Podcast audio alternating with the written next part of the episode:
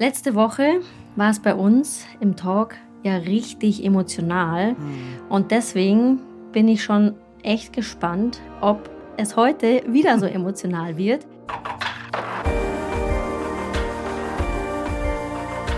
Aber zuerst mal Hallo, denn hier ist die Kati und ich habe wie immer mit dabei die Toni. Hallo. Und die Kadi.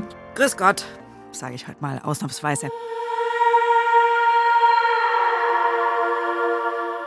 Wir sind die Bergfreundinnen, nicht ausnahmsweise, sondern wie immer der Podcast für dein Leben mit den Bergen, den ihr jede Woche in der ARD Audiothek findet, unter anderem. Und falls ihr uns die letzten zwei Mal, die letzten zwei Folgen verpasst habt, dann habe ich zwei wichtige Infos für euch. Erstens, hört sie schnell nach, die zwei Folgen. Wichtig. Und zweitens, zu eurer Orientierung, wir sind mittendrin, mittendrin in unserem Monatsthema Körper und Körperbilder. Und heute steht unsere Wissensfolge auf dem Programm, in der wir was lernen wollen. Und zwar wollen wir lernen, woher kommen überhaupt Körperstereotype und was können wir tun, damit es uns mit diesen Stereotypen besser geht. Und bevor ich euch das verrate, vielleicht noch ein paar kurze Worte zu unserem Talk letzte Woche. Hm. Denn ähm, ich glaube, ich kann für uns drei sprechen. Das war keine, ja, gewöhnliche Folge für uns. Das habt ihr vielleicht auch an all unseren Emotionsausbrüchen und vielen, vielen Tränen gemerkt. Aber wir haben auch was gemerkt, nämlich, dass das auch für euch keine gewöhnliche Folge war. Ja, naja, also streng genommen gibt's ja eh keine gewöhnlichen Bergfreundinnen-Folgen. Aber ja, Toni, äh, du hast recht, denn ähm, wir haben einfach ultra viel Feedback von euch bekommen. Ihr habt eure Geschichten und eure Gedanken von und über eure Körper mit uns geteilt. Und das hat uns nicht einerseits nur gerührt, sondern auch geholfen, uns mit dieser sehr persönlichen und ehrlichen Folge, die wir für euch letzte Woche in die Podcast-Feeds geschubst haben, uns damit eben auch gut und wohl und sicher zu fühlen, mhm. so nachträglich. Mhm. Absolut. Also ich war auch mega überwältigt von den ganzen Rückmeldungen. Und wir glauben natürlich auch, dass die Rückmeldungen aus der ganzen Community, so wie wir sie gehört haben, waren sie für uns hilfreich, aber genauso sind die wahrscheinlich auch für euch hilfreich. Deswegen würden wir alle eures Feedback, eure Sprachnachrichten am Ende dieser Folge noch mit reinpacken. Aber jetzt, bevor wir hier noch lange rumschwafeln, zurück zum eigentlichen Thema. Toni, erzähl uns doch mal, was erwartet uns die nächste halbe Stunde? Uiuiui, ja. Die wird spannend, denn euch erwartet ein Gespräch mit einer in meinen Augen sehr tollen Frau, die sich schon viele, viele Jahre mit Körpern und Körperbildern auseinandergesetzt hat. Ich spreche von Melodie Michelberger, auch ein sehr schöner Name, wie ich finde, eine Body-Image-Aktivistin und Buchautorin. Sie hat selbst lange als Moderedakteurin gearbeitet, jahrelang auch eine Essstörung gehabt und jetzt setzt sie sich für mehr Diversität, Akzeptanz und auch Sichtbarkeit von Körpern ein, die nicht diesen Stereotypen, wie wir sie alle kennen, entsprechen. Und sie möchte erreichen, dass wir alle einen, wie sie sagt, sanfteren Umgang mit uns selbst finden, was ich irgendwie ganz schön finde, das Wort sanft mhm. im Bezug auf unseren Körper und auf uns selbst. Und ich habe mir von ihr erstmal erklären lassen, woher Körperbilder eigentlich kommen, warum Body Positivity ein Begriff ist, den wir drei hier zum Beispiel nicht unbedingt für uns selbst verwenden sollten und warum man auch mal mit sich unzufrieden sein darf, auch wenn man sich eigentlich ganz gut findet.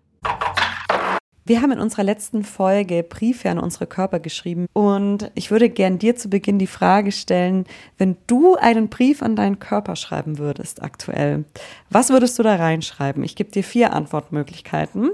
A ist es Danke, B Entschuldigung, C ist es Du geiles Ding oder ist es D Reiß dich zusammen. Du darfst auch mehrere aussuchen. Mm, bei mir ist es auf jeden Fall Nummer eins ist Danke. Also das Gefühl habe ich auch wirklich ganz stark, dass ich wirklich dankbar bin, dass mein Körper immer noch da ist, obwohl ich so, so viele Jahre wirklich Raubbau an meinem Körper ähm, betrieben habe. Und Entschuldigung fühle ich auch sehr doll. Also wirklich dieses, was ich meinem Körper angetan habe auf der Suche mm, ja nach der besten Figur oder nach der schlanksten Figur, die ich sein kann. Das tut mir auch wirklich im Nachhinein sehr leid für meinen Körper, was er alles mit mir durchmachen musste. Ich höre so ein bisschen aus deiner Antwort raus, dass der Brief an deinen Körper vor ein paar Jahren anders noch gelautet hätte. Ja, auf jeden Fall. Also vor ein paar Jahren, als ich noch sehr doll in einer Essstörung drin war und eigentlich die ganze Zeit immer dachte, dass ich schuld daran bin, dass mein Körper nicht so aussieht, wie ich ihn gerne haben will, obwohl ich alles dafür getan habe, damit er endlich so schlank ist, wie ich ihn haben wollte. Der Witz, also wenn man das als Witz betiteln will, aber der Witz ist eigentlich im Nachhinein, was mir auch erst vor ein paar Jahren aufgefallen ist, als ich mein Buch geschrieben habe, mhm. dass ich mein ganzes Leben schlank war und eben immer nur dieses Gefühl hatte, dass ich zu dick bin. Und aus diesem Grund dachte ich mir dann, dass ich eben falsch bin. Und mhm. ja, da hätte ich auf jeden Fall wahrscheinlich meinen Körper angeklagt und ihm vorgeworfen, dass er nicht das macht, was ich gerne von ihm mhm. haben will. Wir haben auch ziemlich viel Feedback bekommen. Ich glaube, keine Folge hat bislang so viel Feedback bei uns ausgelöst zu unseren drei Briefen. Und da haben wir total gemerkt, dass einfach nahezu jede Frau, egal welchen Alters, ne? also da hat sich die 15-Jährige gemeldet, da hat sich die 30-Jährige gemeldet und auch die 60-Jährige, einfach eine Geschichte in der Hinsicht hat und sich schon mal nicht in dem Körper wohlgefühlt hat oder sich immer noch nicht richtig fühlt darin. Und bei mir löst das ganz stark dieses Gefühl aus, Körperbilder haben und werden uns einfach das ganze Leben beeinflussen. Wie siehst du das? Leider ja. Also man darf da wirklich nicht vergessen, ähm, dass wir in einem System leben, in einem kapitalistischen System, in dem immer jemand von Unsicherheiten profitiert.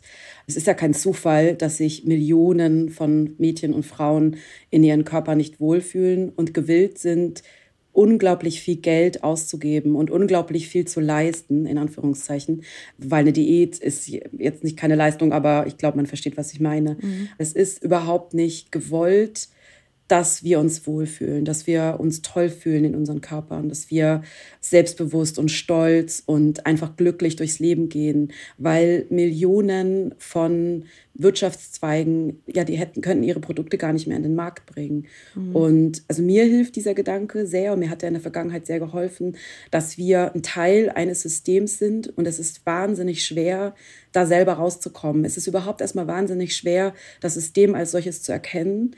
Wir sind mhm. ja auch Teil dessen, also gerade wir, die eben in den Medien auch arbeiten. Ich habe ja auch sehr lange als Moderedakteurin gearbeitet und habe ich selber als Melody dafür gesorgt, dass dieses Idealbild, diese Idealfrau, diese super schlanke, super junge, makellos erscheinende Idealfrau mhm. immer wieder reproduziert wird in jedem Heft. Also musste ich auch erstmal reflektieren, dass ich das natürlich kritisieren kann und kritisieren muss, dieses System, mhm. aber ich auch Teil dessen war und mhm. wahrscheinlich auch immer noch bin. Und ich glaube, das ist total wichtig, erstmal für sich selber so zu checken, ey, es ist wahnsinnig schwer mit so ein bisschen Self-Love, was ja gerade überall, auch bei Instagram und wo auch immer, einem so entgegengeworfen wird. Ja, wenn du nicht dem Schönheitsideal entsprichst, dann lieb dich doch wenigstens selbst. Geht ja auch wieder in die Richtung. Also immer mhm. muss man etwas leisten.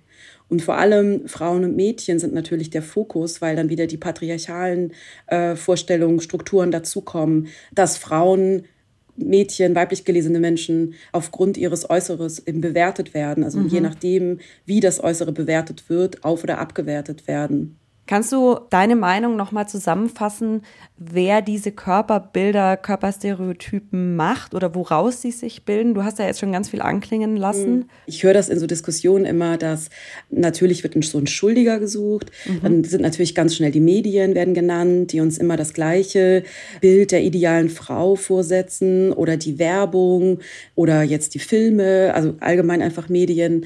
Und das ist natürlich schon auch so. Also die profitieren davon, dass das Bild dieser Idealkörper, diese Idealfrau, dass das so unerreichbar ist, dass sich einfach sehr viel Geld damit verdienen lässt. Das Bild, also diese, diese Schönheitsnormen, die, die werden aber nicht jetzt von Medien in der Werbung erstellt, sondern die haben einen ganz anderen Ursprung. Und ich habe vor kurzem oder auch als ich mein Buch geschrieben habe, ganz viel darüber gelesen mhm. und muss wirklich sagen, dass ich sehr überrascht war, dass ich das als, als ausgebildete Modejournalistin bis dahin nicht wusste, dass unser Schönheitsideal, also unser westliches Schönheitsideal, ganz eng mit anti-schwarzen Rassismus verwoben ist. Mhm. Woher das kommt, dass bestimmte Körper Zuschreibung erhalten haben, also abgewertet wurden. Und das hat eben tatsächlich seinen Ursprung in dieser Zeit, als EuropäerInnen auf die Idee gekommen sind, schwarze Menschen ähm, zu versklaven und in allen möglichen Ländern ähm, zu verschiffen. Und das fand ich total interessant, dass die mhm. Fettfeindlichkeit nennt man das, Dickenfeindlichkeit mhm. kann man es auch nennen. Ich habe mich eben gefragt, woher kommt das eigentlich? Warum ist es in unserer Gesellschaft für viele total klar, dass Dicksein auf jeden Fall schlecht ist und mhm. Dünnsein auf jeden Fall besser ist und es da auch überhaupt gar keine zwei Meinungen oder sowas gibt und dass immer, wenn ich ähm, in Interviews oder in Texten darüber geschrieben habe, unglaublich böse und gemeine und abwertende Nachrichten dazu bekommen mhm. habe. Und da habe ich mich eben auf die Suche begeben ähm, nach den Ursprüngen. Und das fand ich total spannend, weil mhm. auf den ersten Blick erscheint ja dieses Thema total klar. Ne? Mhm. Ja, das sind immer die gleichen Frauen, die abgebildet werden in den Modemagazinen. Das ist auch total schade, dass wir immer nur Models sehen, die die gleiche Kleidergröße tragen. Also wenn man sich das mal überlegt, ist es ja, ja total absurd, weil es so viele wunderschöne Menschen gibt und wir immer nur Frauen Menschen sehen, die eine Kleidergröße tragen. Mhm. Aber der Ursprung ist eben viele, viele Jahrhunderte davor. Jetzt haben wir ganz viele, ganz viele Punkte angesprochen. Nochmal zu den Körperbildern. Ich habe persönlich den Eindruck, beziehungsweise eher das Gefühl, ich würde sagen, es ist ein Gefühl, dass doch in den letzten Jahren im Hinblick auf Diversität und Darstellung von Körpern was passiert ist es hat sich tatsächlich leider nur minimal verändert. Mhm. Vielleicht auch in unserer Instagram-Bubble oder so hat man schon das Gefühl, dass man mehr Körper sieht, die nicht dem Ideal entsprechen, also dicke Körper oder Körper, die nicht weiß sind oder auch mal Körper, die eine sichtbare Behinderung haben oder Körper, die ähm, sichtbare Haare zum Beispiel auch haben, also nicht nur Haare am Kopf, sondern Haare unter den Armen oder den Beinen. Aber das ist tatsächlich nur bis zum gewissen Punkt wie man die Körper noch vermarkten kann. Also man sieht eigentlich immer nur Körper, die vielleicht ein bisschen dicker sind. Die sind aber allerhöchstens, haben allerhöchstens meine Kleidergröße, sind allermeistens trotzdem immer noch junge, wunderschöne Models, die alle anderen Kästchen quasi abhaken des mhm. Schönheitsideals, wo nur eine Sache abweicht. Und die andere Frage war, hat sich unsere, haben sich die Schönheitsnormen verändert in den vergangenen Jahren, Jahrzehnten? Auf jeden Fall haben sie sich verändert, klar.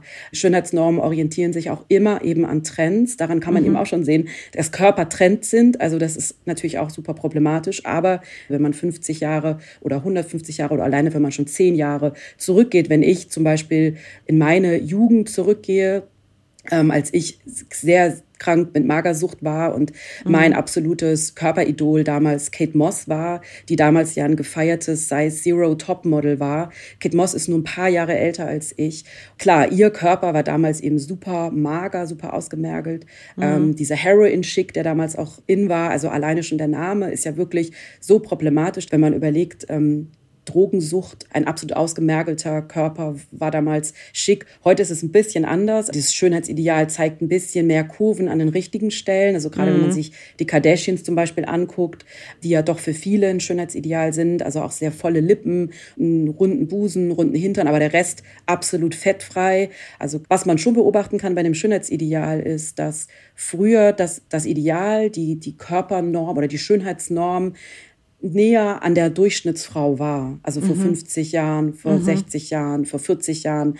Und heute ist das Schönheitsideal absolut unerreichbar. Es gibt mhm. kaum Frauen, die von Natur aus dem Schönheitsideal entsprechen. Sieht man auch schon daran, dass in den vergangenen Jahren Schönheitsprozeduren oder auch Schönheitsoperationen extrem zugenommen mhm. haben, weil es einfach kaum möglich ist. Und das finde ich eben spannend, dass es immer unerreichbarer wird für uns. Mhm. Und dieses mhm. Gefühl, dass man so wirklich überhaupt gar nicht diesem Ideal entspricht von Natur aus, das wird eben immer größer. Aber was man auch beobachten kann ähm, an dem Schönheitsideal, dass es eben schon sehr, sehr lange eben die schlanke Form, die schlanke Figur, die mhm. Figur ist, nach der wir alle streben sollen. Also das hat schon eine längere Geschichte. Das ist jetzt nicht mhm. eine Erfindung seit der Industrialisierung oder so, sondern das geht eben davor schon los. Und da spielen unterschiedliche Faktoren eben rein. Also Geschlecht zum Beispiel, Klasse ist auch ein wichtiger Aspekt und eben auch Race. Da bietest du mir schon den perfekten Übergang zu meiner nächsten Frage. Es sind ja jetzt schon ein paar Worte gefallen. Ähm, Wort Self-Love, Body Positivity. Es gibt ja dann auch noch das Wort Body Neutrality. Selbstliebe, Selbstakzeptanz und so weiter und so fort. Ähm, die Wortvielfältigkeit, die bei diesem Thema immer irgendwie herumgeistert, ist ja äh, groß. Können wir da vielleicht mal so ein bisschen eine Ordnung reinbringen, was was bedeutet? Denn meines Wissens nach bedeutet nicht alles das Gleiche, beziehungsweise wird nicht alles eigentlich gleich genutzt. Ja, gar nicht. Gut, dass du es ansprichst. Ich finde es immer wieder sehr interessant, wie die Worte verwendet werden, in welchem Zusammenhang die verwendet werden. Ähm, und ich finde es auch interessant, dass es auf einmal so viele Worte gibt, um eigentlich zu beschreiben, dass es am Ende um Respekt geht, dass es um Sichtbarkeit von Körpern außerhalb dieser sehr, sehr engen äh, Schönheitsnorm geht. Body Positivity ähm, zum Beispiel ist ein Begriff, der kommt aus der Fat Liberation, aus der Fat Acceptance Bewegung, die ihren Ursprung in den 70er Jahren hatte hatte. Und der radikalen Form dieser Bewegung ging es immer um Sichtbarkeit, es ging um Teilhabe, es ging um politische Forderungen, gegen mhm. Diskriminierung mhm. einzustehen und erstmal wirklich zu sagen, hey, wir sind dick und wir sind, ähm, wir sind gut so und wir wollen nicht stigmatisiert werden, wir wollen nicht ausgegrenzt werden, sondern wir haben genauso das Recht darauf, ja, teilzuhaben an dieser Gesellschaft. Und die ist dann so ein bisschen im Sande verlaufen. Also ich kürze es jetzt ab, sonst ist auch. Und durch Social Media hat diese Bewegung aber natürlich nochmal einen extremen ähm, Aufschwung erlebt. Alleine schon, dass eben ganz normale Menschen, ganz normale Frauen die Möglichkeit hatten, ihre Stimmen, ihren Stimmen Gehör zu verleihen, überhaupt erst eine Plattform haben, wo man ja ganz unkompliziert Fotos von sich machen kann oder auch einfach Dinge zu teilen, die dann Millionen von Menschen lesen. Was natürlich dann passiert ist, wie das oft ist bei Bewegungen, werden unterwandert, verwässern sich mit der Zeit. Viele, viele Menschen, vor allem Frauen und Mädchen auf der ganzen Welt, fühlten sich angesprochen von dieser mhm. Bewegung, die ja, ne, wie gesagt, wirklich politische Forderungen hatten. Es ging eben auch um Sichtbarkeit von nicht weißen Körpern. Mhm ähm, weil vor allem schwarze Frauen diese Bewegung in den vergangenen Jahren vorangebracht haben. Schwarze, dick, fette Frauen. Und wenn man sich heute durch den Hashtag klickt, ähm, sieht man eigentlich nur noch weiße, junge Frauen, die vielleicht ein ganz, ganz bisschen ein kleines Fettpolsterchen haben, an der Hüfte sich nach rechts oder links beugen und dann etwas mit Body Positivity schreiben eigentlich meinen die allermeisten dieser Frauen, dieser Menschen eigentlich Self-Love. Und mhm. es ist ja auch in unserer Gesellschaft gar nicht mal so leicht, sich selbst zu lieben oder überhaupt sich nicht zu hassen, wie bei mir. Leider genau ist die Bewegung so krass unterwandert worden, dass mittlerweile bei uns, glaube ich, die Meinung ist, dass es einfach Body-Positivität heißt, also wenn man es mhm. einfach mal so ganz platt übersetzt und dass es heißt, dass man sich selbst liebt. Das ist leider eben nicht die mhm. ursprüngliche Bedeutung gewesen oder der Ansatz gewesen, für das diese Bewegung gekämpft hat. Und aus, aus diesem Grund haben ein paar InfluencerInnen den Begriff Body Neutrality mhm. verstärkt, nicht als Gegenentwurf, aber auch um eben ja diesen Begriff Body Positivity nicht noch weiter zu verwässern. Mhm. So als ein, hm, wie kann man das denn zusammenfassen? Weil Body Positivity ist ja dann klar politisch ursprünglich, in der ursprünglichen Bedeutung auf jeden Fall klar politisch. Also es geht eben darüber, es geht über das individuelle Wohlbefinden im eigenen mhm. Körper hinaus. Ich glaube, so kann man das. Es ja. geht nicht um das, ich fühle mich heute gut oder ich mhm. fühle mich schlecht, sondern es geht wirklich darum, so, hey, wusstest du eigentlich, dass Menschen in dicken Körpern ausgegrenzt werden, mhm. diskriminiert werden, sie schlechtere Chancen am Arbeitsmarkt haben, bei Datingportalen aussortiert werden, dass sie kaum Klamotten finden und so weiter und so fort. Ich glaube, das ist das, das ist wirklich wichtig, so dass es nicht um das Individuelle geht, sondern es geht mhm. um das gesamtgesellschaftliche, sondern so wir mhm. setzen uns alle dafür ein, mhm. dass dickfette Körper nicht ausgegrenzt und nicht diskriminiert werden mhm. und dass sie endlich coole Klamotten kaufen können, wie wir alle auch.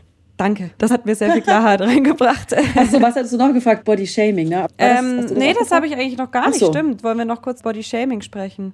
Ja, Bodyshaming ist, wenn man abgewertet wird aufgrund äh, seines Körpers, seiner Körperform oder seines, seines Aussehens. Das kennen ja leider sehr, sehr viele. Bodyshaming passiert auch sehr oft im Freundeskreis oder in mhm. der Familie. Ich kenne das leider aus meiner engsten Familie, dass ich äh, meine ganze Kindheit und Jugend, ja, dass mein Körper immer wieder so im Zentrum des Interesses stand, sage ich jetzt mal, und äh, abgewertet wurde. Mein Vater hat Jahre zu mir Nilpferd gesagt und fand das mega witzig. Das ist Bodyshaming und das kann mhm. jeden treffen. Das ist, glaube ich, nochmal wichtig. Ähm, Bodyshaming kann jeden treffen, egal ob man jetzt sogar der Schönheit im Schönheitsideal mehr oder weniger entspricht oder schlank ist oder mhm. wie wir jetzt aussehen, äh, weiß sind und blond sind. Trotzdem können wir Bodyshaming erleben. Du hast ja jetzt schon viel auch von dir erzählt. Ne? Du hast Jahre von Essstörungen, Unzufriedenheit hinter dir, Bodyshaming-Erfahrungen aus der Familie. Bist du denn jetzt zufrieden mit dir? Ach, das ist so eine, nicht so eine einfache Frage. Ähm, ich arbeite an einer Freundschaft mit mir und mhm. das ist wirklich das, ja, das ist für mich ein, ein wahnsinnig großer Unterschied zu früher. Ähm, ich habe meinen Körper wirklich so viele Jahre richtig gehasst und alles dafür getan, dass er in diese Form passt, von der ich dachte, dass es die einzig richtige, gute und schöne Form ist. Und für mich heute, mir selber eine richtig gute Freundin zu sein oder überhaupt eine Freundin zu sein, ist schon so viel mehr als die letzten Jahre, Jahrzehnte. Was hat dir denn da geholfen, diesen Weg zu gehen oder diese Schritte zu gehen? Ja, ich glaube tatsächlich, dass es gar kein Ende gibt. Ich weiß mittlerweile, dass es eine, eine konstante Arbeit ist, dadurch, dass wir ja in dieser Gesellschaft leben, in der es konstant um einen rum Anzeigen gibt für Diätmedikamente oder irgendwelche Saftkuren oder was auch immer, die alle immer nur das Ziel haben, dass man den Körper dünner macht, dass man den Körper schrumpft am Ende, dass man weniger ist. Mhm. Das ist ja ist mir gerade vorher auch nochmal, als ich in der Küche stand und mir einen Kaffee gekocht habe, nochmal eingefallen, so dieses weniger sein, also dass Frauen immer weniger sein sollen. Dünner geht ja immer so im Sinne der Diätkultur. Das ist ja auch wieder so was Patriarchales. Bloß nicht laut sein, bloß nicht Raum einnehmen, bloß nicht die Stimme erheben, also bloß nicht einen größeren Körper haben, als uns quasi als Frau zusteht. Ja, also mir hilft tatsächlich diese konstante Beschäftigung mit dem Thema. Ich lese wirklich jeden Tag zu Körpernormen, zu Schönheitsidealen, zu Fettfeindlichkeit. Und das hilft mir sehr, immer noch mehr zu verstehen, wie stark eben wirklich das auf uns alle wirkt. Und wo kann da jetzt jede und jeder Einzelne von uns ansetzen? Ja, allgemeingültige Tipps sind immer blöd, ne? Aber wo du sagst, hey, ganz ehrlich, wenn, wenn wir alle das machen würden, dann wäre schon ein ganz großer Schritt getan. Was vielleicht hilft, dass es auch was ganz Verbindendes ist. Also fast alle Frauen und Mädchen in unserer Gesellschaft leiden unter diesem Schönheitsideal. Ganz egal, welche Figur sie haben, ganz egal, wie alt sie sind. Manche mehr, weil sie noch mehr von dieser unglaublich eingeschränkten äh, Schönheitsform oder von diesem Ideal abweichen als andere. Aber das so zu verstehen, dass es nicht was ist, also wie es mir eben ging, dass ich mein ganzes Leben wirklich dachte, ich als Melody habe versagt. Ich bin die einzige Frau, die das einfach nicht hinkriegt, dass ihr Körper so dünn bleibt, wie ich ihn dann mal hatte oder haben mhm. wollte. Und ich glaube, dass auch hilft, dass man wirklich so bei sich selber einfach anfängt. Also mir hat das vor ein paar Jahren geholfen, als wir bei uns im Büro die Regel aufgestellt haben, dass wir nicht mehr negativ über den Körper anderer sprechen. Also uns ist aufgefallen, dass wir das relativ oft dann doch machen oder mhm. auch, dass wir uns gegenseitig, also dass wir Sachen über unsere Körper sagen, mhm. wie zum Beispiel, hm, ich kriege heute meine Hose nicht zu, ich esse mal lieber, hahaha, ich esse heute mal nur Salat oder so. Mhm. Wir ändern das. Also wir wollen nicht über uns schlecht reden, über unsere Körper reden, weil unsere Körper sind ziemlich toll. Und auch wenn mhm. mal die. Hose nicht zugeht oder auch wenn man mal mehr Hunger hat als am anderen Tag, und das hat mir auf jeden Fall auch geholfen. Ich glaube, das ist vielleicht was, was viele machen können. Mhm. Also wirklich auch nicht andere negativ bewerten. Ich habe das immer wieder bei Instagram, gerade eben auch vor ein paar Tagen gehabt, dass mir eine Followerin geschrieben hat, sorry, aber das Oberteil sitzt überhaupt nicht unaufgefordert. Also ich habe ja nicht rausgerufen, schickt mir mal, wie ihr findet, dass mein Oberteil sitzt. Und das hat mich total getroffen, weil ich fand es total, ich war total so, was soll das? Ich kann damit umgehen mittlerweile. Mhm. Viele anderen können damit aber nicht umgehen. Das ist einfach total gemein. Ich habe der Followerin dann zurückgeschrieben, ey, das ist total gemein, total unnötig. Bitte lasst das. Die hat sich sofort entschuldigt und mhm. auch gesagt, es tut mir leid, das ist einfach rausgerutscht und das ist auch total okay. Mhm. Das, wir haben es jetzt abgehakt, das Thema. Aber ich glaube, dass man da manchmal so ein bisschen genauer hingucken kann, auch was wir für Gedanken im Kopf haben. Die haben wir ja mhm. alle. Wir stehen auf der Rolltreppe und vor uns hat jemand ein Outfit an, das wir absolut wirklich schrecklich finden. Also was mir da manchmal auch hilft, ist so dieses, ey, es ist okay, ich muss ja nicht anziehen. Also so dieses einfach so dieses, dieses Sanftsein mit anderen hilft einem dann auch eben wieder, sanft mit sich selber zu sein. Mhm. Und es mhm. gibt ja so viel unterschiedliche Schönheiten. Zum Glück muss uns nicht alles gefallen. Aber dieses Bewerten, bewertet werden, gegenseitige Bewerten, das macht es für uns alle eben total schwer, uns gut zu fühlen am Ende in unseren eigenen Körpern. Mhm. Mhm. Ich habe jetzt schon verstanden, dass du da schon siehst, dass wir da alle bei uns selbst ansetzen müssen, mit dem Thema auseinandersetzen, sich gegenseitig zuhören, darüber sprechen, um dieses Verbundenheitsgefühl auch mal zu spüren, äh, beziehungsweise sich dem bewusst zu machen, sich immer wieder ins Gedächtnis rufen, hey, es ist nicht mein Körper, es geht mich dann überhaupt nichts an. Wo siehst du denn eine gesellschaftliche Verpflichtung oder eine gesellschaftliche Ebene, wo wir sagen, okay, da können wir auch darüber hinaus, über uns Individuen, was tun, um diesem ja, ganzen Thema mal einen Deckel aufzusetzen, wenn man es mal so sagen will? Ja, ich glaube, da gibt es so verschiedene Stellschrauben, die man mhm. auf jeden Fall angehen muss. Ich denke, wir sollten wirklich in die Konversation kommen oder so ins Gespräch kommen und uns wirklich hinterfragen, woher kommt diese Dickenfeindlichkeit, mhm. die ja wirklich super krass weit verbreitet ist und die nicht nur dicken Menschen das Leben unglaublich schwer macht, sondern diese Stigmatisierung, die dicke Körper erleiden, die ja auch auf uns alle anderen wirken. Also diese Angst davor, dick zu werden, diese Angst davor, diese fünf Kilo zu viel zu haben, in Anführungszeichen, die setzt ja uns alle gefühlt so krass unter Druck. Also woher kommt das? Ich glaube, das würde uns wirklich auch weiterhelfen, das so zu verstehen, dass es okay ist, diese fünf Kilo zu haben, wenn der Körper sie gerade einfach braucht. Dass es okay ist, einen weicheren, runden, Körper zu haben, dass es so viele unterschiedliche Körper gibt und das Körpergewicht und das Körperform durch ganz viele Faktoren beeinflusst werden. Mhm. Nicht nur, wie viel man sich gerade mal bewegt oder wie viel man isst. Also ich habe ja so viele Diskussionen jetzt schon geführt in den letzten Jahren, saß in Talkshows, habe Radiointerviews gegeben und ich merke, immer wieder, dass das der Schlüssel ist. Dass viele Menschen dieses Thema abwinken nach dem Motto und sagen, na ja, aber die Dicken sind ja auch nicht gesund. Und dann ist das Thema für sie beendet. Und wir überhaupt nicht auf diese Ebene kommen, um was es eigentlich geht, dass es um Respekt geht, mhm. dass es wirklich darum geht, Menschen nicht auszugrenzen und zu, und zu diskriminieren. Ich frage mich immer, wollen wir wirklich in so einer Gesellschaft leben, die so viele Menschen ausschließt und ja, ihnen das Leben wirklich richtig, richtig schwer macht? Mhm. Und ich was wir als Gesellschaft tun können, ist eben genau das. Also dieses Thema kann man ja, egal wo man steht oder wo man arbeitet, auch voranbringen. Also entweder im Privaten, dass man darüber spricht, dass man sich bildet. Und ich glaube, ich würde da tatsächlich auch schon in Kindergarten und Schulen gehen wollen. Wenn ich jetzt unglaublich viel Geld zur Verfügung hätte, würde ich so einen Workshop zumindest für Grundschulen.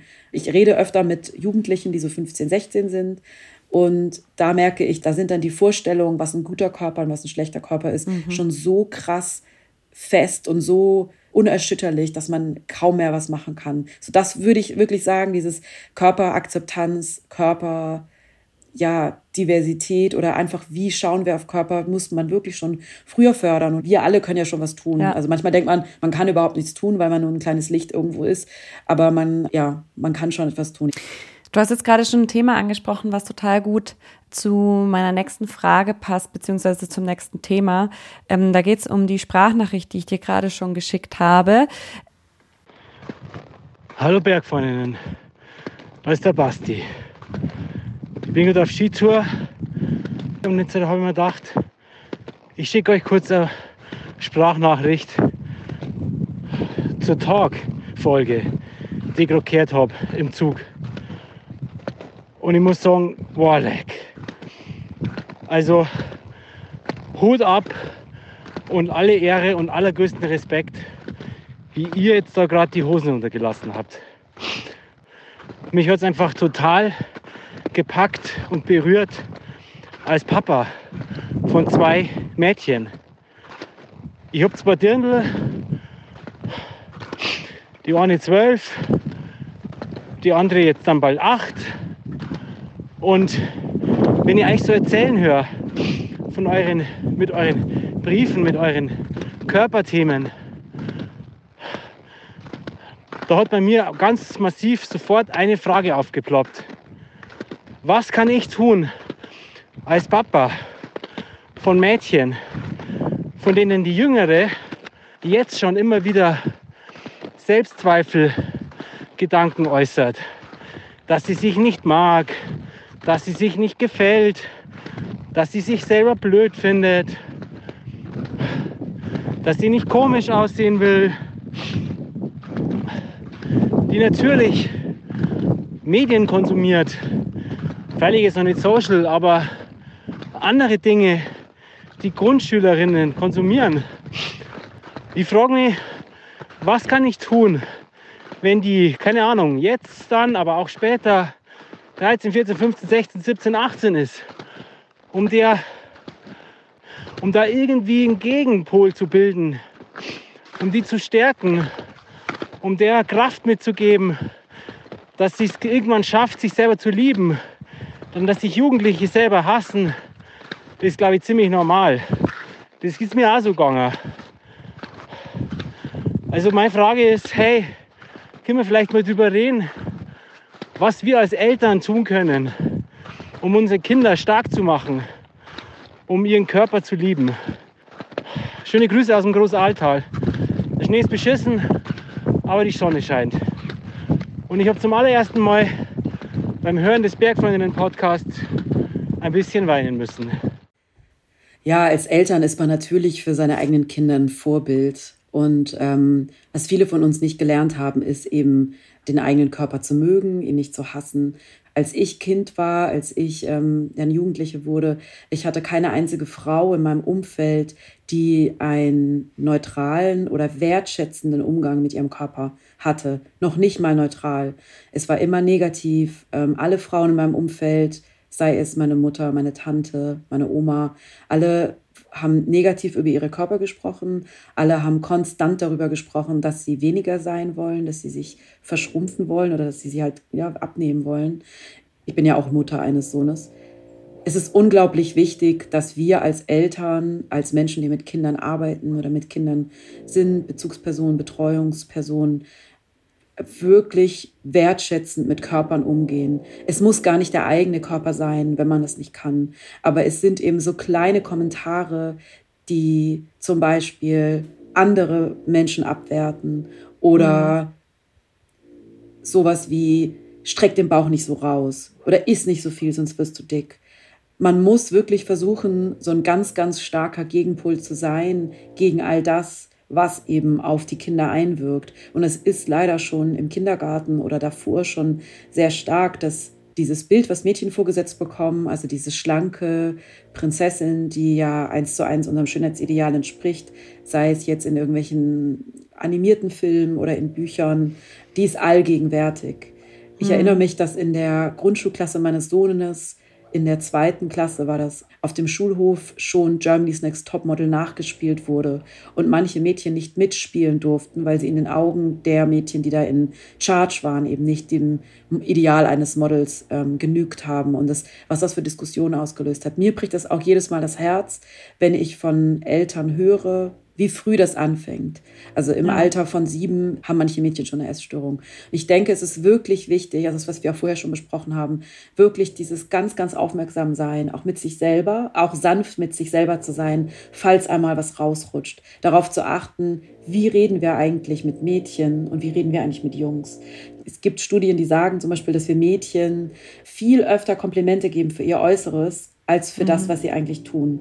Und das, muss ich sagen, rutscht mir auch immer mal wieder raus, dass ich sage, oh Mensch, du siehst ja süß aus heute äh, oder du hast ja ein süßes Kleid an oder du hast eine süße Frisur oder sowas. Und bei Jungs sagen wir eher sowas, auch oh, toll, heute warst du ja richtig stark oder hast du super gemacht oder toll über die Pfütze gesprungen. Also das sind so Kleinigkeiten, die aber schon total helfen, Kinder stark zu machen, nicht nur Mädchen, sondern auch Jungs, wirklich darauf mhm. zu achten, reden wir nur über das Äußere oder machen wir sie auch als Mensch stark und auch mhm. wirklich ganz früh anfangen, mit Kindern darüber zu sprechen, dass es ein Ideal von ähm, Körper gibt, dass es Körpernormen gibt und was die auch mit uns Erwachsenen immer noch machen. Also Kinder leben ja in der gleichen Welt, die werden Dinge noch nicht so verstehen können wie wir Erwachsenen, aber man kann ihnen schon sagen, dass es diese Bilder gibt und dass da eine riesengroße Industrie oder mehrere Industrien dran hängen, die Geld damit verdienen.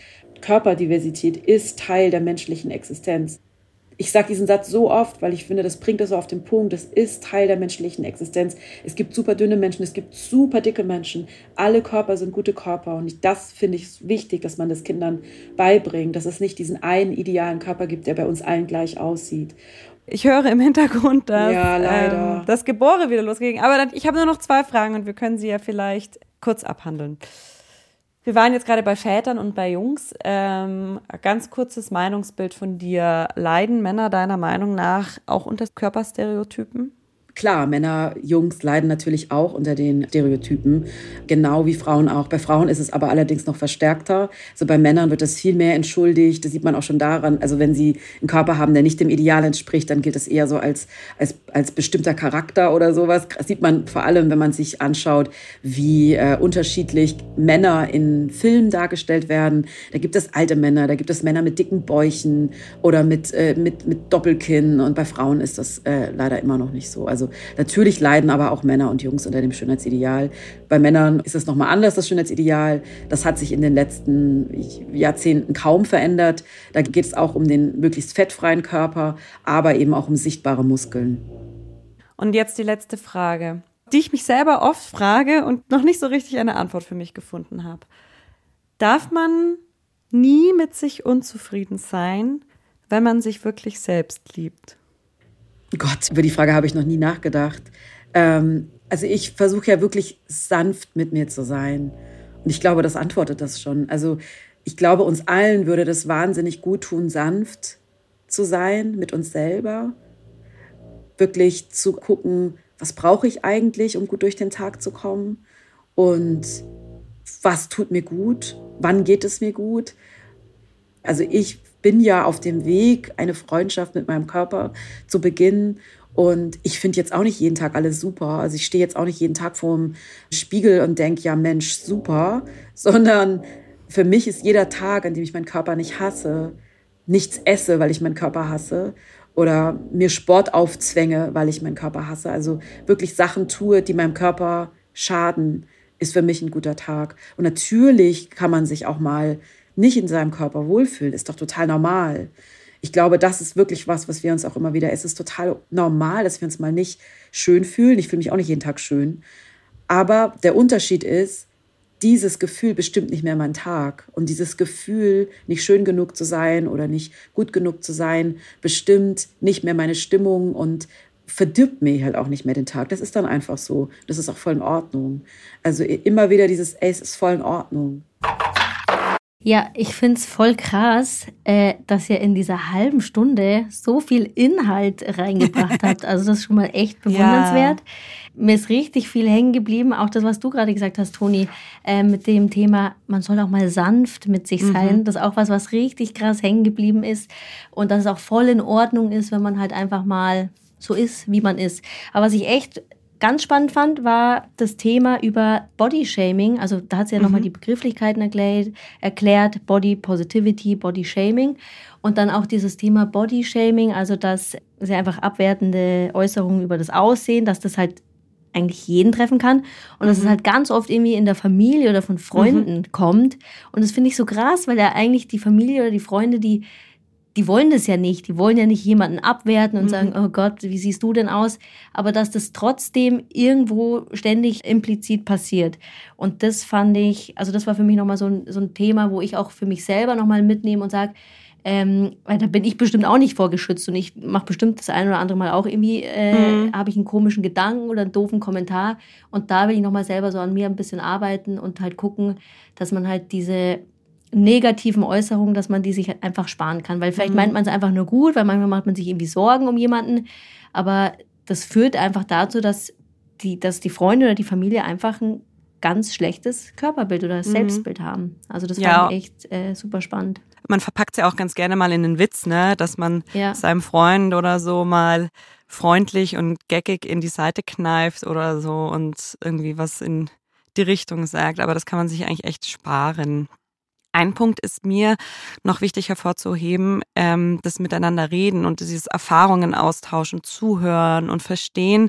Äh, Melody hat mir da auch erzählt, dass sie gerade zum Thema Body Positivity und Fettfeindlichkeit unfassbar viel auch von schwarzen Frauen und anderen Body-Image-Aktivistinnen erfahren und gelernt hat und dafür super dankbar ist. Und ich habe mir überlegt, dass wir die Tage euch auch ein paar von diesen Frauen auf Insta vorstellen. Wenn ihr Lust habt, schaut da doch mal bei unserem Account Bergfreundinnen vorbei. Dauert wahrscheinlich noch ein bisschen, aber ähm, haben wir fix vor. Cool, voll die schöne Idee. Absolut, ist ja auch von uns. man, muss, man muss sich einfach öfters selber loben. Nein, Quatsch. Apropos austauschen, dazu wollte ich eigentlich noch was sagen. Ich glaube, wir haben alle zusammen, also nicht nur wir Bergfreundinnen, sondern auch ihr, liebe Hörerinnen und Hörer. Wir haben durch diese drei Folgen, die wir bisher zu dem Thema gemacht haben, einen klitzekleinen Schritt gemacht, nämlich indem wir uns gegenseitig mhm. ausgetauscht und zugehört haben und gemerkt haben, dass wir eben nicht allein sind mit unseren Struggles, die wir so mit unserem Body oder Körper haben.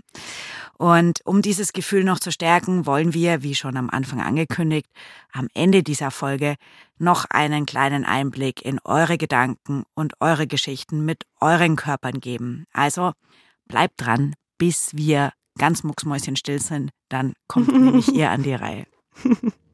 Genau, aber einen kurzen Moment müsst ihr noch euch gedulden, ähm, denn wir wollen uns natürlich auch noch bei euch bedanken. Vielen, vielen Dank für eure Offenheit. Vielen, vielen Dank für euren Mut. Es ist richtig schön zu sehen, wie ihr all die Geschichten mit uns geteilt habt. Und wir sind einfach mega happy, dass wir so coole ZuhörerInnen haben. Herzlichen, herzlichen Dank. Das stimmt, da kann ich mich nur anschließen.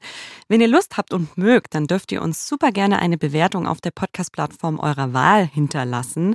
Damit macht ihr nämlich nicht nur uns eine Freude, sondern helft auch anderen Menschen, die vielleicht gerade auf der Suche nach einem super guten neuen Podcast sind, auf unseren zu stoßen. Und jetzt stoßen wir euch noch auf einen anderen Podcast, denn wenn ihr mehr zum Thema hören wollt, dann hört doch gerne mal in den Podcast im Namen der Hose rein. Das ist ein Aufklärungs- und Sex-Podcast, den unsere KollegInnen von Puls machen. Und da ging es auch schon mal um das Thema Body Positivity. Ihr findet den Podcast in der ARD Audiothek und überall, wo es Podcast gibt. Also genau wie uns. Und wir packen euch die Folge auch noch in die Show Notes. So, und jetzt vielleicht noch eine kleine Wochenendprogrammempfehlung. Falls ihr dieses Wochenende noch nichts vorhabt, schaut doch mal bei der Reise- und Freizeitmesse Free vorbei. Die ist in München. Dort werden wir Bergfreundinnen nämlich auch am Samstag sein. Also 25.02. in München bei der Freizeitmesse Free. Und wir werden euch dort auf der BR-Bühne Tipps geben für eure eigene Alpenüberquerung. Den Ticketlink packen wir euch in die Show Notes. Wir freuen uns auf jeden Fall, wenn wir euch dort sehen und wenn ihr nächste Woche wieder einschaltet, sagen Tschüss und wünschen euch jetzt viel Spaß beim Zuhören von euren eigenen Nachrichten, wenn man so sagen will. Tschüss. Tschüss. Ich bin nicht fett, aber ich bin ein bisschen dicker und das ist okay. Ich habe gelernt, meinen Körper zu lieben, wie er ist. Nichtsdestotrotz ärgert es mich ungemein, dass, wie schon erwähnt, es so schwierig ist für Frauen, wahrscheinlich auch für Männer, aber das ist nicht meine, äh, mein Geschlecht, die etwas mehr Gewicht haben, schöne und stylische Sportkleidung zu finden. Da fängt das bei der Mountainbike-Hose an und hört bei einer schönen Snowboardjacke auf. Und das ist meine ganz, ganz große Kritik an der Sportartikelindustrie, dass ich, obwohl ich letztes Jahr einen Marathon gelaufen bin, ich steige auf jeden Berg, ich komme von jedem Berg runter, sei das mit dem Snowboard oder zu Fuß oder mit dem Mountainbike. Ich bin sehr fit, auch wenn das mir offensichtlich vielleicht nicht ansehen würde. Und trotzdem wird es mir schwer gemacht, weil es keine geeignete Outdoor-Bekleidung gibt für Menschen mit größeren Größen. Und ich wollte einfach mal Danke sagen, dass ihr eure Geschichten geteilt habt und dass wir alle gemeinsam das hoffentlich schaffen, da was zu verändern indem wir aufmerksam machen, indem wir sichtbar machen und indem wir auch Menschen sagen, dass es nicht in Ordnung ist, über unsere Körper zu urteilen, weil am Ende des Tages sind wir richtig krasse Maschinen und können fast alles schaffen, was wir wollen. Ich habe tatsächlich schon sehr lange, also eigentlich seit ich ganz klein war und jetzt aber auch ähm, die letzten fünf bis zehn Jahre ziemlich heftig ähm, Neurodermitis, vor allem an gesamten Armen und Beinen und auch Gesicht und die Augen. Da hatte ich auch immer ganz, ganz arg Probleme, einfach auch im Sommer, wenn es irgendwie um kurze Hosen oder T-Shirt ging, weil es einfach sehr auffällig aussieht und ähm, im Gesicht, das war ja dann nie zu verdecken irgendwie, wenn man so rote Augen, aufgequollene Augen hat, Lidödeme und es einfach alles sehr kacke aussieht, muss man so zu nennen. Man einfach viel angesprochen wird. Und eben diese Blicke kenne ich auch gut, aber was die Berge da helfen, das fand ich auch einfach immer wieder jetzt im Nachhinein sehr eindrücklich. Es hat mir immer total viel gegeben, in die Berge zu können, wandern zu können und klettern zu können. Und ähm, da habe ich dann das wie vergessen, sonst war das immer super präsent in meinem Alltag. Und es war irgendwie immer, ja, jetzt muss ich wieder cremen, dann muss ich Cortison und dies und jenes, dass ich irgendwie durch den Tag kam. Warum ist zum Beispiel Gesundheit, ein gesunder Körper, nicht wichtiger als ein schlanker Körper? Ich bin schwerbehindert, ich habe nur eine Hand und zum Beispiel, was ich immer wieder feststelle, Warum ist die Männerwelt an mir mehr interessiert mit 1,60, 50 Kilo, obwohl mir ein Arm fehlt, obwohl ich faktisch ja nicht als gesund gelte, im Gegensatz zu meiner Freundin mit 1,65 und 70 Kilo? Ist Figur und Gewicht tatsächlich so von Bedeutung? Sie ist gesund, ich bin's nicht. Klar, okay, ich habe noch ein paar andere Krankheiten von Knie, Kopf und alles Mögliche, aber das ist irgendwie echt unrational. Sollte es bei Selbstbild und Körper nicht in erster Linie um Gesundheit gehen statt um Optik? Und zwar war es bei mir eigentlich so, dass ich eigentlich auch seit schon länger mit einer Essstörung kämpfe. Ich habe mir eigentlich auch eine Therapie jetzt genommen, habe ich vor drei Jahren mit der gestartet und bin jetzt eigentlich seit ein paar Monaten fertig. Und sehr glücklich darüber, dass ich war wirklich das Beste, was ich je machen hätte können. Und ich bin auch froh, wie ich auf diese Therapie gekommen bin eine Freundin, die mich wirklich eigentlich ein halbes Jahr lang nicht mehr gesehen hat, hat sich dann etwas erschrocken ab mir und war immer schon sehr offen, weil sie selber auch in Therapie ging und hat mir eigentlich wirklich sehr offen und sehr schnell ans Herz gelegt, ich muss mir eine Therapie holen. Und das hat mich sehr aufgeweckt und gemerkt, oh, ich habe da offensichtlich wirklich ein Problem. Man sieht es mir quasi schon an. Ich finde es natürlich nie okay. Man sollte ja kein Essen, ja keine Körper beurteilen und kommentieren. Das kann mega nach hinten rausgehen und kann mega verletzen. Aber ich denke trotzdem, dass ein enges Umfeld kann helfen, wenn man trotzdem diese Person nicht hängen lässt und einfach gar nichts sagt und ignoriert. Weil ich glaube, auch wenn es vielleicht verletzend sein kann, es regt zum Denken an.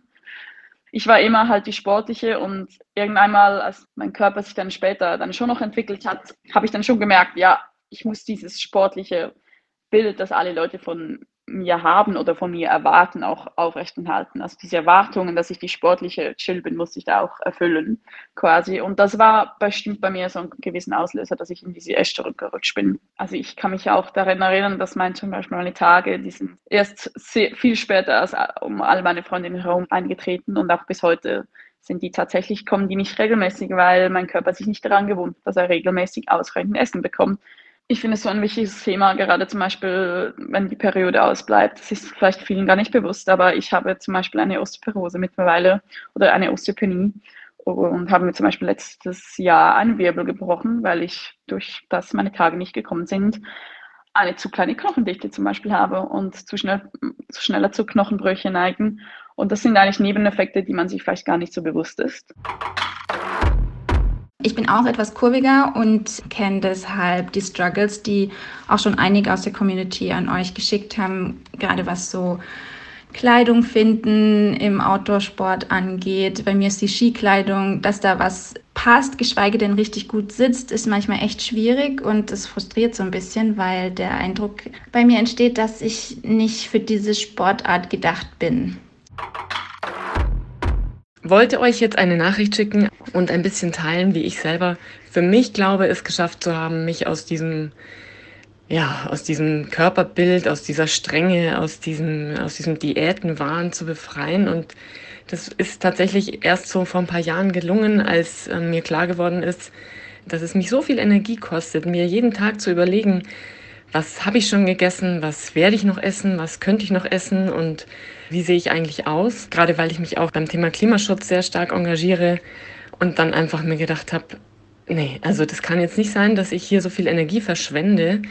Ich möchte meine Energie und meine Kraft und meine Zeit einfach in was Sinnvolles stecken. Und seitdem brauche ich keine Waage mehr. Ich habe das Gefühl, mein Körper ist einfach so, wie er ist. Ich lasse mir auch keine Strähnchen mehr färben. Ich bin einfach so, äh, wie ich bin, in Ordnung und das klappt erstaunlich gut. Ich möchte nicht sagen, es klappt immer, aber es klappt erstaunlich gut. Meine Brüste haben damals mit neun Jahren angefangen zu wachsen. Das heißt, ich war noch in der Grundschule. Ich war generell sehr frühreif. Das war auch das erste Mal, wo mein Körper auch kommentiert wurde in der Umkleide im Sportunterricht von den anderen Mädchen, die alle noch gar kein Brustwachstum hatten. Und ich die einzige war, bei der man schon Brustansätze gesehen hat. Das war schon sehr prägend. Dann das nächste Prägende war dann in der Mittelschule, in der fünften oder sechsten Klasse, glaube ich, mit unserem Sportlehrer. Da haben wir am Bockspringen gemacht und ich hatte, glaube ich, nur einen irgendwie ganz normalen BH an. Ich bin auf den Bock zugerannt, bin drüber gesprungen und dann hat mich mein Sportlehrer zur Seite genommen und meinte, Vivian, wollen Sie sich nicht mal einen Sport-BH kaufen? Und das war mir so so unangenehm. Ich war auch ganz lange unzufrieden mit meinem Körper und struggle auch jetzt noch. Gerade was das Thema größere Brüste als alle um mich herum angeht, wurde ich ganz, ganz oft auf meine Brüste reduziert. Und das war schon sehr, sehr, ja, unangenehm. Mir wurde vor ein paar Wochen etwas klar und das finde ich schon ein bisschen gruselig. Das Bild, das ich von meinem Körper habe, wirkt sich zum Teil auch darauf aus, wie ich meine Leistung und meine Technik einschätze. Ich wollte zum Beispiel schon immer auf ein Freeride und Skitourencamp gehen und schaue mir dann die Fotos an von der Webseite und dann kommt so eine Stimme in mir hoch und die sagt, Oi, schau mal, wie du im Vergleich zu den Mädels auf den Fotos ausschaust. Nie im Leben kannst du mit so sportlichen Frauen mithalten. Sowas würde ich doch nie zu einer Freundin sagen oder auch zu jemandem, den ich nicht kenne. Ich habe mich also dieses Jahr überwunden, bin auf ein Camp gegangen. Überraschung, ich konnte mithalten. Es hat mega viel Spaß gemacht. Mein Körper war nie ein Thema. Ich versuche also in Zukunft, dass ich das Bild, das ich von meinem Körper habe, nicht auf meine Leistung projiziere. Aber es ist echt schwer ich finde es ganz, ganz wichtig, dass in einer Welt von Germany's Next Top Model und Instagram, wo alles perfekt ist, wo jeder immer gut ausschaut und ähm, sich das perfekte Essen zubereitet, die besten Höchstleistungen im Sport erzielt, finde ich das total schön, wenn man einfach mal so ein bisschen auf den Boden der Tatsachen geholt wird und sieht, es ist nicht alles perfekt. Und wenn man gerade vielleicht das ein bisschen Unperfekte darstellt und trotzdem irgendwie merkt, hoppala, da stecken auch Menschen dahinter, da stecken Menschen dahinter, die haben einen ziemlichen Rucksack vielleicht mit sich zu tragen. Und vielleicht sollte man auch nicht einfach die Welt immer in Schwarz und Weiß beurteilen, sondern sollte ein bisschen einfach immer hinter die Fassade gucken und nicht einfach nur immer die Oberfläche von irgendwas sehen. Das finde ich total wichtig. Und andererseits finde ich es auch wahnsinnig wichtig, dass man was für seinen Körper tut, weil so wie ich das jetzt rausgehört habe, egal was jemand hat, die versuchen alle Sport zu machen. Sport hilft total. Und es muss ja nicht der große Sport sein, es muss einfach nur die Bewegung sein, das Rausgehen in die Natur. Das hilft so viel bei der Therapie und für die Psyche. Und das finde ich zum Beispiel ganz, ganz toll. Und dass man Leid nicht beurteilt, sind die dicker, sind die dünner, sondern dass man sagt, Mensch, der tut was für seinen Körper. Und das finde ich ist das Allerwichtigste, dass man seinen Körper nicht aufgibt, dass man einfach für seinen Körper was tut. Und ich meine, das ist ja das Zuhause des Menschen, der Körper und die, und die Seele. Und das finde ich irgendwie total schön. Und das andere Thema für mich zum Themenkomplex Körper ist auch Körperideale. Die haben sich bei mir durch ja, viel Bergsport wirklich auch verändert. Ich würde mal sagen, ich habe eine durchwachsene Beziehung zu meinem Körper, konnte den auch nicht immer akzeptieren, wie er ist. Und ich muss sagen, viel Sport hilft mir da, weil es einfach wahnsinnig ist, was ein Körper, auch wenn er vielleicht nicht dem ja, gewünschten oder in der Gesellschaft betrachteten Ideal entspricht, was er einfach imstande ist zu leisten. Also ich weiß, dass ich ohne Probleme ja einen langen Bergtag mit über 2000 Höhenmeter und 20 bis 30 Kilometer überstehen kann. Und dann denke ich mir, gut, vielleicht will er die 5 Kilo, die ich vielleicht zu viel finde, vielleicht braucht er die einfach genau dafür. Oder die starken Beine oder wie auch immer. Von dem her glaube ich, dass mit viel Sport das Körpergefühl sich auch verändern kann und man auch eher eine Dankbarkeit seinem eigenen Körper gegenüber empfinden kann. Und ja, ich denke mir einfach manchmal, hey, ich bin so happy und gesegnet eigentlich, dass mein Körper mir die ganzen Dinge erlaubt und ich äh, ja, das so genießen kann. Ja, genau. Ich ähm, habe selber irgendwie schon von klein auf immer meine Komplexe gehabt und alles und bin in meiner Jugend dann sehr stark an einer Anorexie, also einer Magersucht erkrankt und ähm, habe jahrelang meinen Körper eigentlich ähm, zugrunde gerichtet, in einem kompletten Mangel gelebt, den Mangel nur noch verstärkt, weil ich dann ähm, mit dem Sport natürlich auch immer wieder den Ausgleich gesucht habe ja, wie ich da so rausgefunden habe, ein ganz großer Punkt war dabei mir immer wieder in den Bergen zu sein oder generell in der Natur zu sein, mich teilweise aber auch ein paar extremeren zu stellen, Abenteuer zu leben und innerhalb dieser Abenteuer zu lernen, gut zu mir und meinem Körper zu sein und meinen Körper wertzuschätzen für das, was er ist, nämlich ein Wunderwerk. Ja, ihm auch dementsprechend alles zu geben, was er braucht. Das war und ist eine ganz schöne Reise und ich glaube, ich bin heute ein Team mit meinem Körper geworden. Letztes Jahr habe ich mir einen sehr, sehr großen Traum erfüllt. Ich hatte drei Monate Auszeit und bin ähm, alleine mit meinem Rad los und habe einmal Europa durchquert auf dem European Divide Trail. Das ist die längste Bikepacking-Route der Welt, größtenteils Offroad. Bin in zwei Monaten von Süden Portugals bis hoch nach Norwegen geradelt, draußen schlafen und allem, was ich so liebe. Und ähm, ja, habe da, glaube ich, nochmal sehr, sehr viel über mich selber auch lernen dürfen, weil auch da war vielleicht wieder eine kleine Stimme der Magersucht oder der alten Essstörung, des alten gewollten Körperbildes im Kopf, wo man denkt, viele, die so Langdistanzen, Langstrecke machen, dann kommen die an und meistens haben sie vielleicht auch Gewicht verloren oder irgendwas. Dann hat man wieder dieses Idealbild im Kopf, wie man aussehen sollte, vielleicht, wenn man das geschafft hat. Und das hat sich bei mir nicht erfüllt, weil mein Körper hat das schon auch, ähm, klar, so alles anstrengend als Stress empfunden und hat angefangen zu bunkern tatsächlich. Ich habe während dieser Tour zugenommen und das nicht wenig und musste danach irgendwie damit klarkommen, auf einmal, dass ich jetzt irgendwie ja, dicker geworden bin, dass da auf einmal Speck ist überall, wo ich doch dachte, ich bin gerade durch Europa geradelt und habe jeden Tag gefühlt ja tausende Kalorien verbrannt. Wie kann es sein, dass mein Körper zunimmt, dass ich hier Speck habe? Damit musste ich dann lernen, umzugehen und trotzdem Vertrauen zu bleiben. Und es hat sich auch alles wieder gefunden, aber ich musste halt ja, meinem Körper Vertrauen schenken äh, und ihm auch weiter das geben, was er braucht, nämlich Nahrung.